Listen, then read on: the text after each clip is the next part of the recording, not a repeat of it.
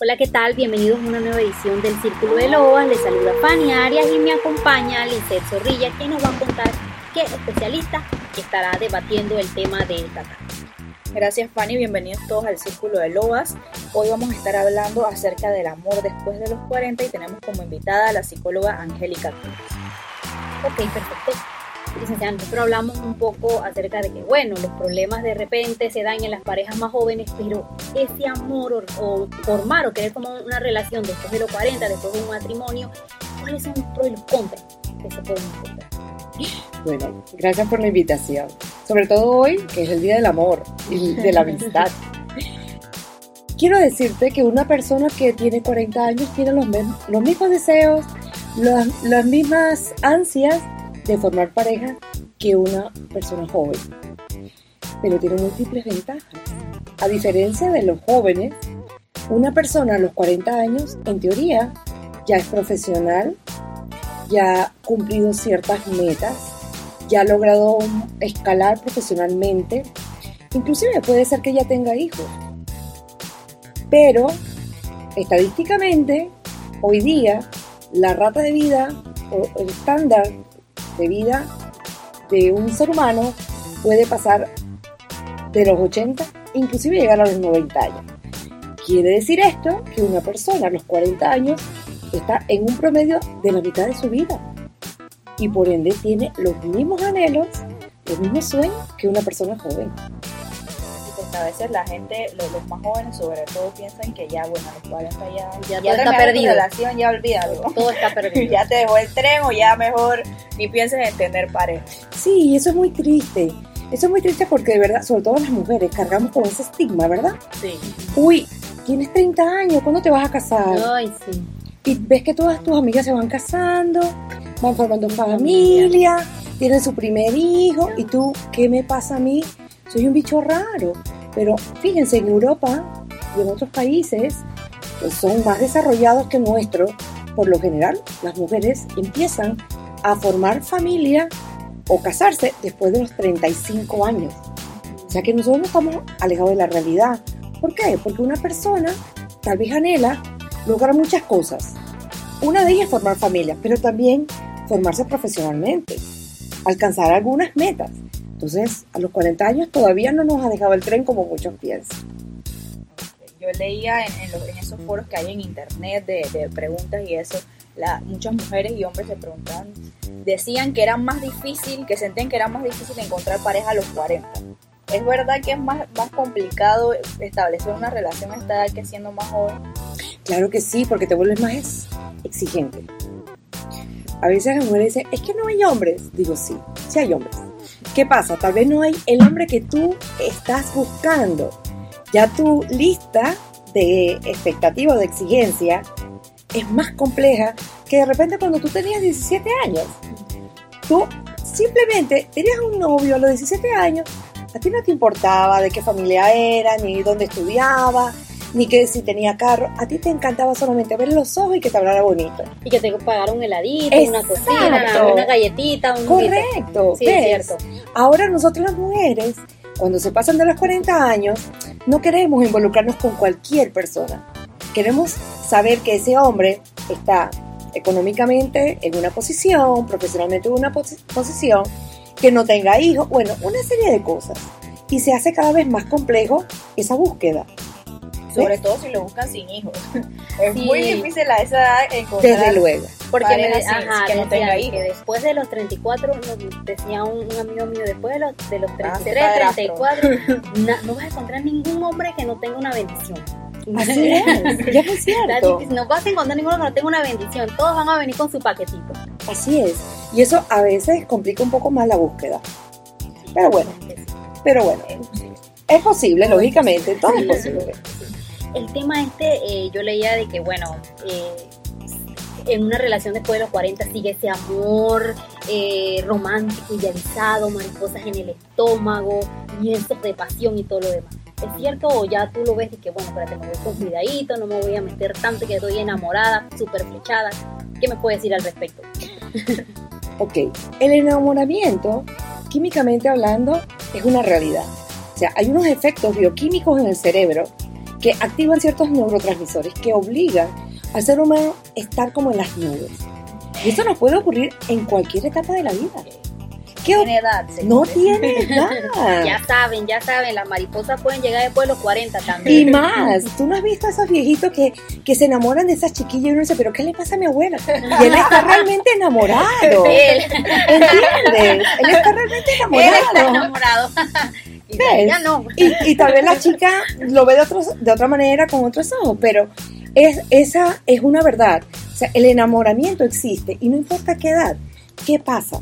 Que ya nosotros de manera reflexiva somos un poco tal vez más analíticos, pero ¿cuántas de ustedes no conocen mujeres que se enamoran enloquecidamente hasta de hombres que uno dice, pero ¿qué le dio ese señor? Las amigas son las que están viendo por fuera un escenario totalmente diferente a lo que la persona está viviendo. Pero esa es su realidad. Cuando está enamorado, uno está como embrutecido, como dicen unos, ¿no? O sea que sí se puede esperar todos esos efectos químicos y fisiológicos, no importa qué edad. En ese sentido del enamoramiento, hay muchas personas que después de los 40 comparten su relación, lo hacen público, ponen su estado de amor y de repente pueden ser juzgados, de repente por sus hijos, por la familia, de que, ay, estás muy viejo para estar poniendo esos estados tan cursis. Entonces, ¿cómo manejar esos comentarios de la gente cuando tienes una relación y, lo quieres y tú quieres poner en tu estado? Claro, volvemos a lo mismo, tú estás enamorado y tú quieres que todo el mundo lo sepa. Y la gente a veces no puede entender la magnitud de lo que tú estás sintiendo, lo que tú estás experimentando. Y es lógico, porque no como, o sea, normalmente socialmente entendemos como que eso es solamente para los jóvenes. Pero fíjate, en otros países yo he visto personas de 60, 70 años que se han casado porque han querido revivir esa oportunidad de encontrar una pareja fin a uno. Y eso es bonito, eso es bonito. ¿Qué le puedo sugerir a las personas que viven en esos momentos? Ok, las redes sociales no son para ventilar todo en tu vida. Ok, eso es muy cierto. Pero, ¿a ti qué más te da? Si tú te sientes feliz, tú te sientes realizado con lo que estás viviendo, no pienses ni escuches lo que los demás quieran opinar. Esa es tu vida y si tú no le estás haciendo daño a nadie, vívelo intensamente. Sí, solamente se vive una vez. Ok, el tema de los hijos. Eso siempre como que ya cuando una persona tiene hijos y se van a unir o se casan, siempre hay como uno que otro. Puede- pueden tener dos hijos, pero hay uno que siempre va a estar en contra, que le va a hacer como, como Y de una repente pelea. ya los hijos eh, eh, ya son más, ya están más adultos. ¿Cómo manejan ese, ese tipo? Tal vez es más difícil cuando hay niños pequeños. Cuando hay adolescentes, eh, ellos pueden entender de otra manera y les agrada saber que, por ejemplo, mi mamá encontró a alguien que la hace feliz. Encontré eh, afinidad con el hijo de la otra persona. Tenemos los mismos gustos. O sea, que se hace menos difícil cuando de repente son adolescentes. Claro, siempre habrán sus excepciones como todo en la regla. Lo importante aquí es que los hijos te vean que tú realmente eres feliz. Cuando un hijo ve que tú eres feliz, por añadidura, él sabe que tú estás bien, él va a estar bien. Entonces, eso es lo que hay que tratar de encontrar. Una persona que realmente te haga feliz. Y los hijos se van a acoplar a esa situación. Porque al final de cuentas, nosotros como hijos queremos que nuestros padres también sean felices. Y tener una segunda oportunidad de encontrar una persona que te haga feliz, eso a todo hijo le agrada. tienes 40 años o más y estás soltero ya sea porque te divorciaste recientemente o porque no has tenido pareja en todo este tiempo, eh, mucha gente dice que es mejor esperar a que el amor te llegue. Pero si tú quieres tener una pareja, eh, sería válido buscarla de cierta forma, eh, eh, como salir a ciertos lugares o, o buscar en chat de citas o este tipo de cosas para encontrar una pareja.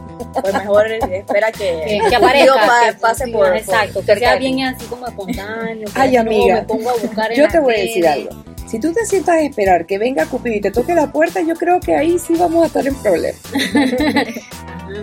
Sí hay que salir, sí hay que salir a buscar, pero también hay que tener cuidado donde buscan. Yo siempre le he dicho a las personas, sal, ponte en vitrina, ¿sí? Es que si no, nunca vas a conocer a A nadie. nadie, en exacto. una reunión de amigas, de, de excompañeras, eh, de colegio, del trabajo, de repente esa a su vez tiene un hermano, un primo, siempre estar, sabes, en circulación. Ahora, también ver dónde buscas, qué buscas, porque por ejemplo, eso se lo digo, a lo una digo discoteca. se lo digo a mis pacientes. Ajá, ¿qué buscas? Te vas a una discoteca, encuentras un chico, qué maravilloso ese tipo, divino, todo Mm. aquello. Ok, pero después que tienes esa aventura o esa experiencia con, con esa persona, no le vas a decir, cuando ya están formalizados, no quiero que salgas a discotequear. Si ahí está donde la encontraste. Esto le gustaba a esa persona. ¿Ves? Entonces, hay que tener un poquito de coherencia. ¿Qué es lo que estoy buscando y qué es lo que yo realmente quiero para mí a lo largo de mi, mi vida? Encontrar una pareja, sí, pero que comparta qué valor, qué experiencia, cuáles son sus intereses, cuáles son las afinidades conmigo. Todas esas cosas son importantes porque es una relación que tú quieres tener con alguien con el cual tú compartir todos los momentos de tu vida. Entonces, a veces las mujeres, por la desesperación de encontrar pareja, no miramos esos detalles. Y son detalles importantes. en el caso de buscarlo en las redes sociales, porque yo conozco muchas personas de esa edad que han conocido a su novio o a con quien han tenido una aventura en redes sociales. Bueno, mira, eso es como una lotería. Es tener suerte también de encontrar una persona Sí. con eh, esas virtudes y coincidir y lograr, Que no ¿sabes? te- que no- hacer que no hacer ese match, psicópata. hacer ese match. Ahora, si ya es difícil encontrar una persona viéndolo y compartiendo, ¿cómo será en una red social que pueden decir muchas cosas porque tú no lo estás viendo? Está, él le está contando una historia que tú tienes que creer por buena fe que es verdad. Inclusive es un foto de perfil. Tú tienes que creer que efectivamente es verdad. Entonces ahí hay que tener más cuidado todavía en la búsqueda, ¿sí? Porque podemos caer en la trampa. ¿Cómo lograr una relación plena eh, si venimos de Ok. Esa es una pregunta muy, muy importante. ¿Por qué? Si en realidad tú tuviste un divorcio, una separación, un abandono, un- una pérdida, que quedaste viuda, son temas que tú debes sanar. Primero tienes que saber que debes sanar. Lo bueno de esto, lo bueno de esto, que si tuviste un divorcio y no fue del todo agradable para ti, ya tú debes saber qué cosas en una relación no te convienen. ¿Ok? Eso fue un ensayo y ya conoces cuáles son los errores que no quieres en tu vida. Entonces empiezas a buscar. Por ejemplo, si tu ex esposo era alcohólico, trata de buscar personas que no estén vinculadas con la bebida, porque puedes cometer el error de que encuentras a alguien similar. ¿Ok? Una persona que era ludópata, que le encantaba meterse en los casinos y gastaba todo el dinero en eso. Ten cuidado que esa persona, o sea, ya uno empieza a tener ese radar un poco más afinado de qué cosas no quiero en una relación y qué cosas sí quiero en una relación. Para mí. ¿Ok? O sea, toda experiencia previa nos deja una enseñanza. Y eso es lo bonito cuando hemos tenido experiencias y nos hemos casado y no ha salido del todo como hemos querido. Entonces tenemos una segunda oportunidad de buscar otra experiencia un poquito más afín a lo que realmente deseamos. Que vaya al psicólogo y se dé su tiempo. Porque a veces termina una relación y de inmediato Ah, no, eso es fatal. sí. Eso es fatal, desde luego. Tú por eso te digo que tú tienes que sanar. Tienes que sanar y si esa experiencia fue totalmente traumática, desde luego, hay que buscar ayuda profesional para poder entender por qué están ocurriendo eso. Ya hay muchas personas que le pasan repetidas veces.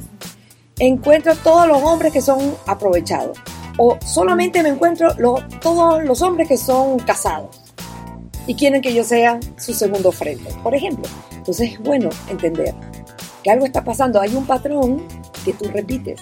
Hay que buscar ayuda para poder entender eso y sanar para ayudarte a encontrar otro tipo de perfil a lo que tú realmente quieres.